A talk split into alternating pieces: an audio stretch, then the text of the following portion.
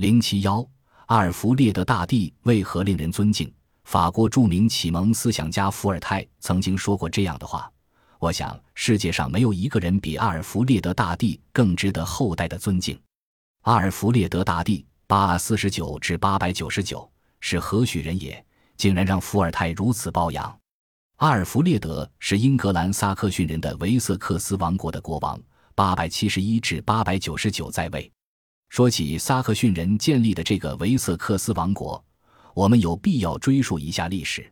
在罗马帝国时代，不列颠仅仅是他的一个行省。公元四百零七年，罗马驻军被迫全部撤离不列颠，从而结束了对该地的统治。罗马人撤离不久。居住在易北河口附近和丹麦南郊的盎格鲁撒克逊人，以及来自莱茵河下游的朱特人等日耳曼部落，从五世纪中叶起陆续侵入不列颠。到了七世纪初，这些入侵者先后建立起七个强国：东部和东北部盎格鲁人的麦西亚、诺森伯利亚和东盎格利亚；南部撒克逊人的维瑟克斯、埃塞克斯和苏塞克斯；东南部朱特人的肯特。这个时期史称七国时代。从八世纪末开始，以丹麦人为主体的斯堪的纳维亚人屡屡入侵英国。为抗击丹麦人，维克瑟斯王国的国王埃格伯特约八百零二至八百三十九在位，于公元八百二十七年统一七国，建立了统一的英格兰王国。作为维瑟克斯王国的一位王子，阿尔弗列德根本就没有继承王位的可能性。因为他有四个哥哥，他自己也说，他从来就没有期望得到王权。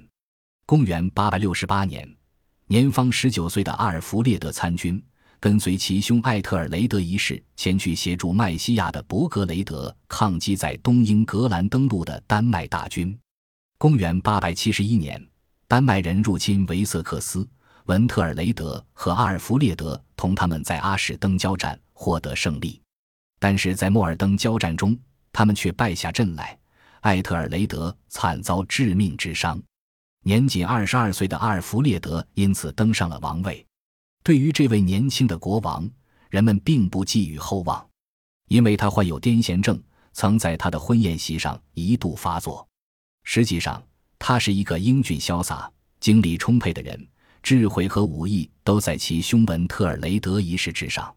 登基一个月后。他亲自率领小规模的军队在威尔顿与丹麦人交锋，没想到一战即溃。为了保住王位，他不得不策略的用钱向敌军购买和平。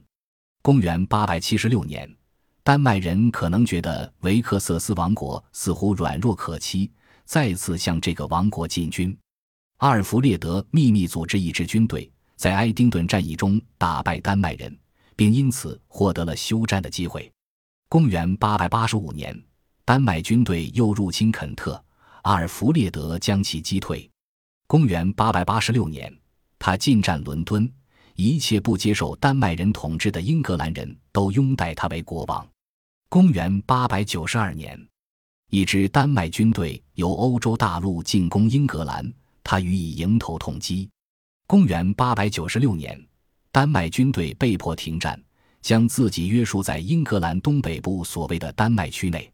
丹麦人之所以偃旗息鼓，是因为阿尔弗列德在交战期间采取了防御措施。他加固旧有的要塞，在战略要地修建新的堡垒，使丹麦人难以有大的作为。在抗击丹麦人的过程中，阿尔弗列德还致力于复兴及统治之道。他重组陆军，建立海军。早在公元八百七十五年，他就整编军队，使用兵船抗击入侵者。后来，他又下令建造更大的军舰。他制定在自己统治区内通用的法律，改革法制，给予平民以法律的保证。他兴建或修建个城镇，用木材和石头建筑王室的厅堂，来满足日益增长的公职人员的需要。他还把每年收入的八分之一用于救济贫民。在外交方面，他的手腕很灵活。他同麦西亚和威尔士保持着友好的关系。威尔士还曾于公元893年向他提供了一些军队。阿尔弗列德曾被称为“目不识丁”或波安拉丁文的可以说他所受的文化教育有限。丹麦人在入侵过程中，不列颠的许多学院、图书馆横遭洗劫，使文教不兴。为了振兴教育，他将每年收入的人分之一用于教育。他在首府里丁设立一所宫廷学校，给予教堂和修道院的教育和宗教工作以大量补助。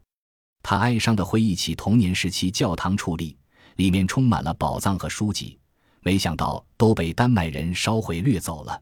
以至于英格兰的教育颓败不堪，难得有人看懂英文写的礼函，更不用说翻译成拉丁文了。于是他从海外敦请学者来到国内教导百姓和他自己。他抱憾过去没有闲暇时间读书，但是现在只能像个僧侣一样，强迫自己埋首于宗教和学术研究。由于战事频仍，他感到阅读仍然是件很困难的事情。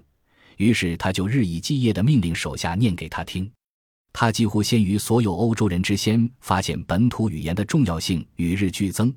于是他命人将某些基础的典籍译成英文，他个人自修拉丁文，然后苦心孤诣地将波伊提乌的《哲学的慰藉》、格雷戈里的《牧场管理》、奥罗修斯的《世界历史》以及彼得的《英格兰教会史》等拉丁文著作翻译成英文。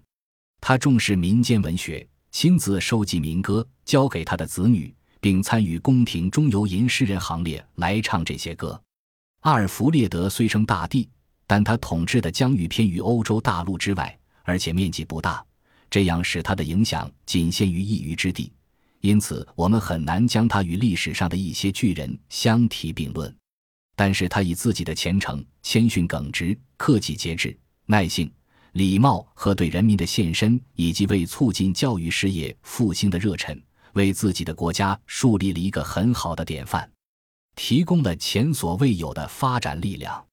从这个意义上讲，就像伏尔泰说的那样，他更值得后人尊敬。